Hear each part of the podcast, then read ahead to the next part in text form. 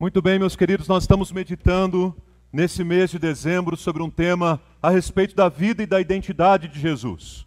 E nada mais oportuno do que hoje, o momento em que recebemos novos membros, que vamos participar desta mesa maravilhosa, que é a, meia, a mesa do Senhor, que nós falemos sobre o tema Ele é a verdade.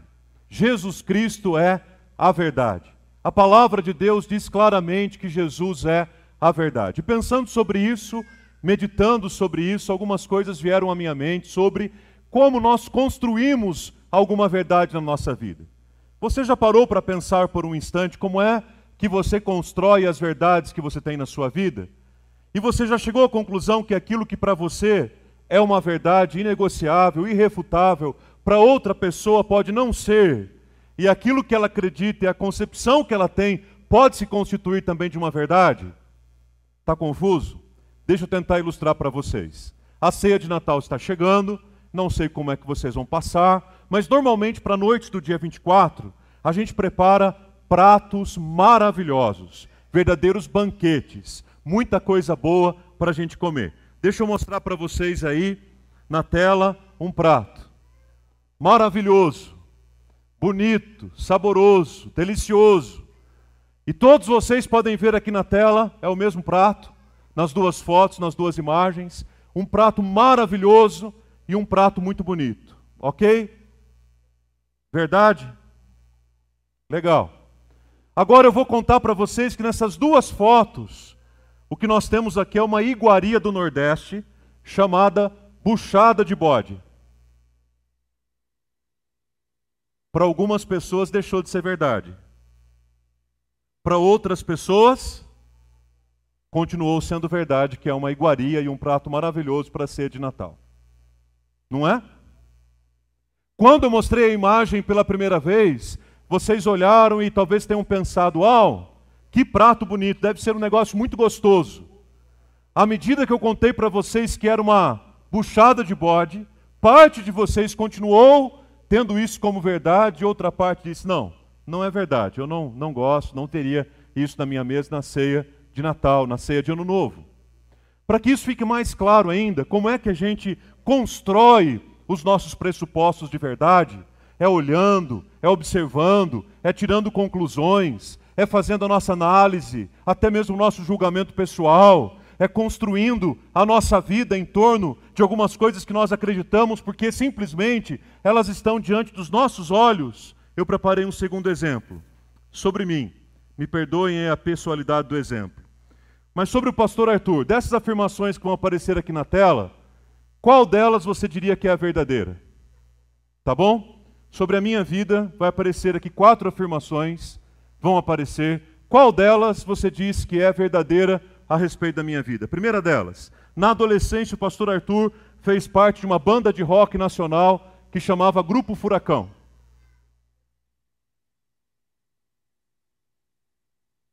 Ainda bem que está de máscara, né, gente? Segunda afirmação sobre mim. Num casamento, pastor Arthur acabou trocando o nome da noiva pelo nome da ex-namorada do noivo. Um monte de gente que quer marcar casamento comigo já está desistindo. Terceira afirmação. Antes do seminário, pastor Arthur foi balconista numa loja de ferramentas e parafusos industriais. Terceira e última afirmação: na infância, jogou lama na mãe, minutos antes de saírem para uma viagem. Dessas quatro afirmações a respeito de mim, qual delas você diria ser a verdadeira? Não vou nem pedir a votação aqui. Mas e se eu disser para vocês que as quatro são verdadeiras? As quatro afirmações a respeito de mim são verdadeiras. No entanto, para que você pensasse qual delas pode ser verdadeira ou não, você levou em consideração o tempo que você me conhece, as posturas que normalmente eu tenho, o meu jeitão de ser. Você olhou para algumas e disse assim: jamais e você olhou para outras e disse assim: só pode ser aquela. E aí você construiu uma verdade a meu respeito. Você consegue aplicar isso a outras coisas e outros exemplos a respeito das verdades que nós construímos na nossa vida? Deixa eu dizer para vocês algumas tensões que nós enfrentamos em relação à verdade. A primeira tensão que nós enfrentamos em relação à verdade é a tensão da pós-modernidade. Porque na pós-modernidade, que é o momento que nós estamos vivendo agora, os estudiosos dizem que nós estamos vivendo o período da pós-modernidade. Na pós-modernidade, a verdade se tornou absolutamente relativa e pluralizada. O que significa dizer que nada é tão verdade quanto parece, ou que as verdades sólidas, que as verdades consistentes, elas não são tão verdades assim. Ou ainda afirmar que algumas coisas que até 20 anos atrás nós acreditávamos que eram verdadeiras e que hoje nós não olhamos mais para elas como verdade. Então a primeira tensão que nós enfrentamos hoje diz respeito a esse movimento que nós estamos atravessando. O fato de que as verdades se tornaram relativas. Aquilo que é verdade para você pode não ser verdade nem para os seus filhos. Aquilo que é verdade para você não tem necessariamente um compromisso da verdade com os demais. A segunda tensão que nós encontramos em relação à verdade é que toda a vida de um discípulo de Jesus é amparado pela Bíblia. E na Bíblia a gente tem esse paradoxo, esse paralelo entre o fato dele ser um livro antigo e nós estamos tratando de uma palavra que é eterna. A Bíblia é a palavra de Deus, como nós acabamos de afirmar aqui, mas para muitas pessoas a Bíblia nada mais é do que um livro antigo. Mas nós não somos o povo que crê num livro, nós somos o povo que crê na palavra. E aí, quando o assunto é verdade, as pessoas olham e dizem assim: Mas da onde foi que você tirou essa ideia? Aonde é que você viu isso, pastor? Onde é que você está baseando isso que você está dizendo? Ora, na Bíblia. E alguém pode dizer: Ah, a Bíblia é um livro antigo e não serve para nada. E outros poderão dizer: Não, a verdade é que a palavra de Deus é eterna e fala aos corações. Uma terceira tensão em torno da verdade é a tensão que a gente enfrenta hoje com as fake news. Nós falamos até recentemente sobre isso numa outra série, onde nós não sabemos mais se as informações que chegam para nós são verdadeiras ou se elas são fake, se elas são falsas. E aí, consequentemente, acaba banalizando a verdade. Porque até mesmo quando a verdade chega para nós, a gente começa a duvidar se é verdade, é verdade mesmo. Não é assim? A gente ouve tanta mentira, a gente recebe tanta fake, a gente ouve tanta coisa que não tem menor compromisso com a verdade, que a verdade em si se torna banalizada. Quarto, a quarta tensão na nossa relação com a verdade diz respeito aos relacionamentos pessoais. Porque algumas pessoas acreditam que, porque se elas estão dizendo a verdade, elas podem dizer a verdade do jeito que elas querem, do jeito que elas acham melhor. E algumas até afirmam com um certo orgulho: Pastor, eu sou assim mesmo, eu sou verdadeiro, eu sou verdadeira. Eu falo o que eu quiser, eu falo doa quem doer, comigo é assim, a verdade a qualquer custo. E a gente sabe que relacionamentos não se sustentam a partir disso. E por último, a tensão que nós lidamos com a verdade também está relacionada com a cultura. Ou seja, as verdades que nós fomos construindo, inculcando, aprendendo ao longo do tempo. Foram verdades trazidas para nós a partir das crenças que foram estabelecidas, a partir da cultura em que nós estávamos inseridos, a partir da formação familiar da qual nós vivemos. Então nós crescemos pensando, aprendendo com crenças, com culturas, com costumes que aos poucos foram formando a nossa verdade, a nossa, a nossa verdade ou o nosso conceito de verdade. Agora vejam, eu mencionei aqui apenas cinco tensões com a verdade. Isso é muito mais profundo, isso é muito mais amplo. Mas eu quero chamar a sua atenção para um fato muito poderoso e muito interessante, que é o fato de que na pessoa de Jesus Cristo, a verdade se faz alguém. Em Jesus Cristo, a verdade se faz uma pessoa. Em Jesus Cristo, a verdade não é um conceito.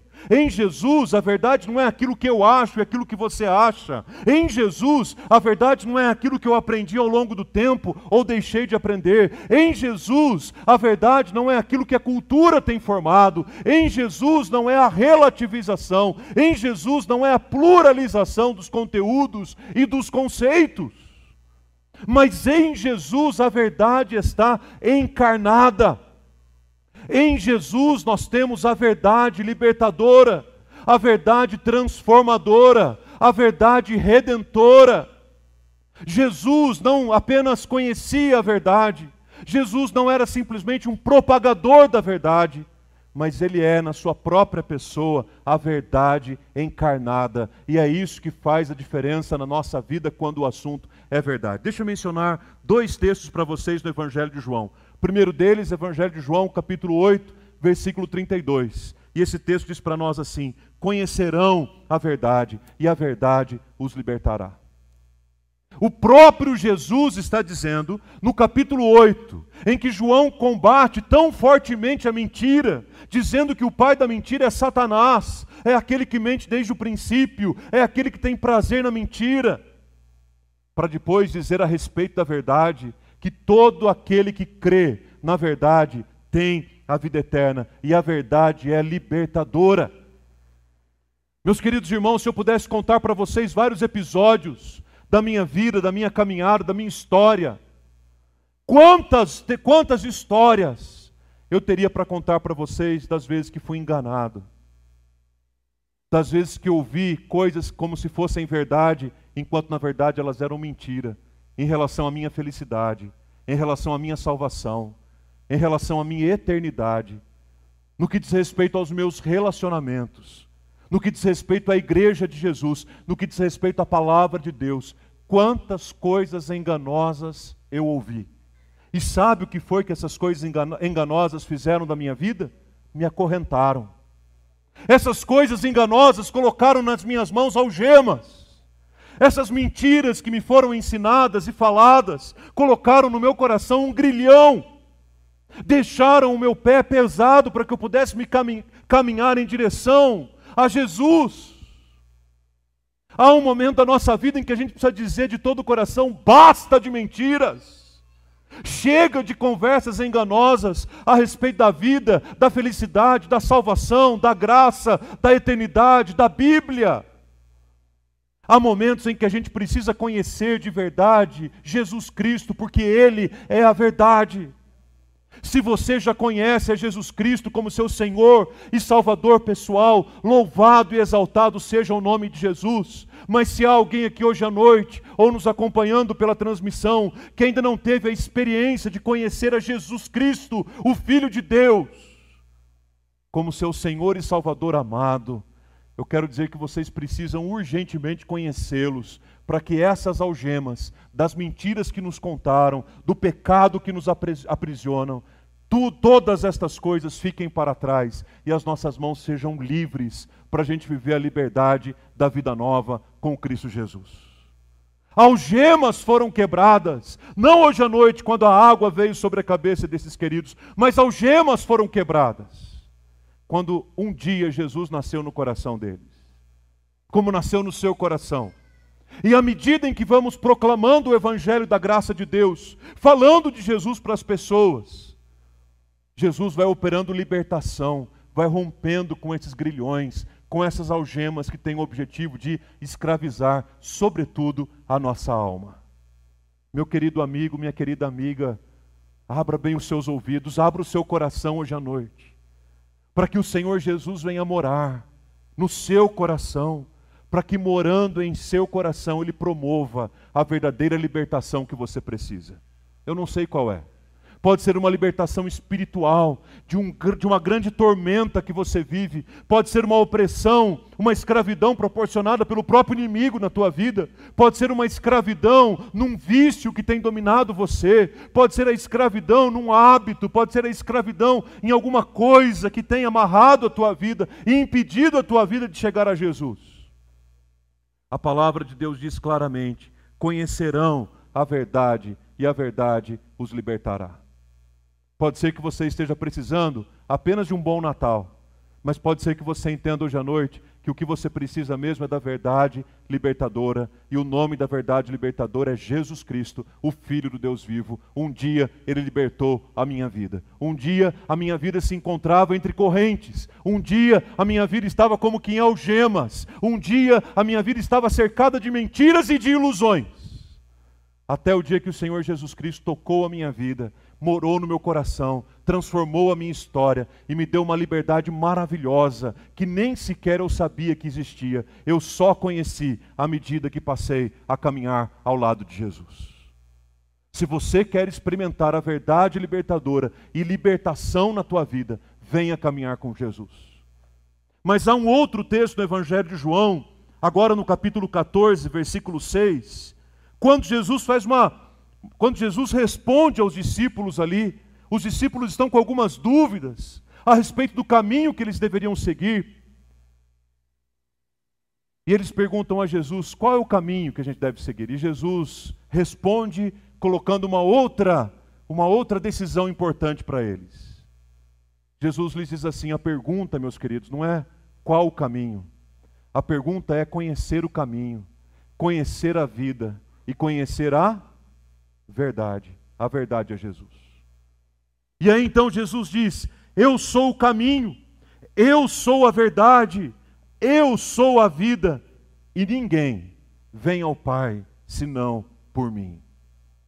O curioso desse texto, meus queridos, é que aí a primeira pergunta era a respeito do caminho. Jesus, mostra o caminho para a gente. E Jesus diz: Não tem nenhum caminho para mostrar para vocês, o caminho sou eu. Mas ainda não satisfeitos, eles, quando Jesus diz: Eu sou o, o, caminho, a verdade e a vida, e não tem outro jeito de chegar ao Pai, a Deus, senão por mim. O coração aflito daqueles homens ainda, ainda pergunta e diz a Jesus: Mas Jesus, então mostra para a gente o Pai. E Jesus diz a eles: Há tanto tempo que vocês estão andando comigo e ainda me pedem, mostra-nos o Pai. Meus irmãos, são nessas perguntas simples e nessas dúvidas mais, mais simples da nossa vida que Jesus nos encontra. Eu não sei quais são as perguntas e os questionamentos que você tem carregado ao longo da sua história. E para você e para as pessoas que estão à sua volta, elas podem parecer até banais, triviais demais, simples demais. Mas eu preciso lhes dizer que Jesus Cristo visita a simplicidade da tua dúvida, mas ao mesmo tempo Jesus visita a complexidade da sua dúvida para dizer a você: se você quer se relacionar com Deus, precisa ser por meio de mim. É interessante que, no geral, para todo mundo que a gente pergunta na sociedade como um todo, se as pessoas conhecem a Deus, se as pessoas querem se relacionar com Deus, dificilmente alguém dirá não. Mas quando descobrem que o caminho é Jesus, aí elas começam a ficar um pouco mais reticentes. Pois então, deixa eu lhes dizer algo muito importante.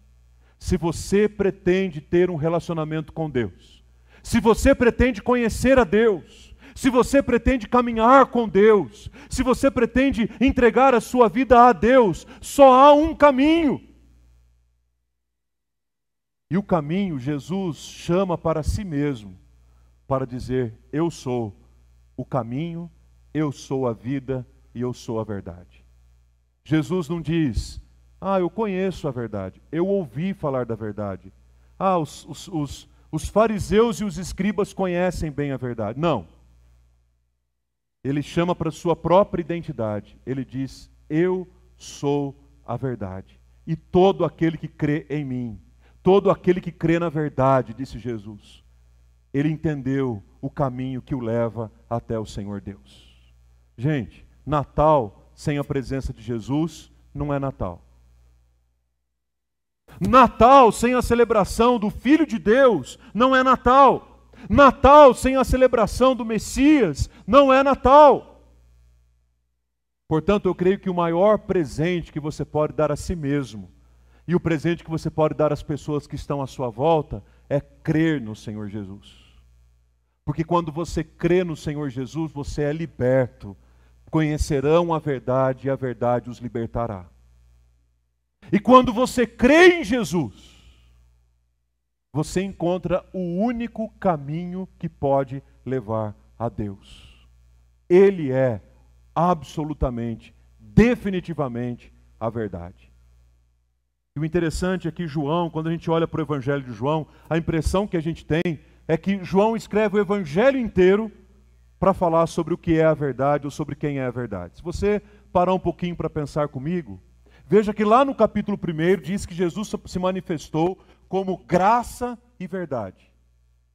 Jesus ofereceu a nós graça e verdade. Legal, guarda essa informação aqui. Aí, quando a gente chega lá, quase no final do livro, no capítulo 18, tem aquele momento que Jesus está conversando com Pilatos. E aí, nessa conversa com Pilatos, há aquela, aquela, aquela conversa, aquela ironia de Pilatos na conversa. E Jesus diz a ele a respeito da verdade. Pilatos faz uma pergunta fundamental. Pilatos pergunta: Mas o que é a verdade? O que é a verdade? A impressão que tenho é que João, em todo o Evangelho, está escrevendo para responder à pergunta de Pilatos: O que é a verdade? Como eu perguntei aqui no início da minha reflexão com vocês: O que é a verdade? Como construímos as nossas verdades? como estabelecemos verdades em nosso coração. Você pode ter trazido hoje aqui esta pergunta, mas você pode levar de volta para casa uma resposta. E a resposta é: a verdade é Jesus Cristo, o Filho de Deus.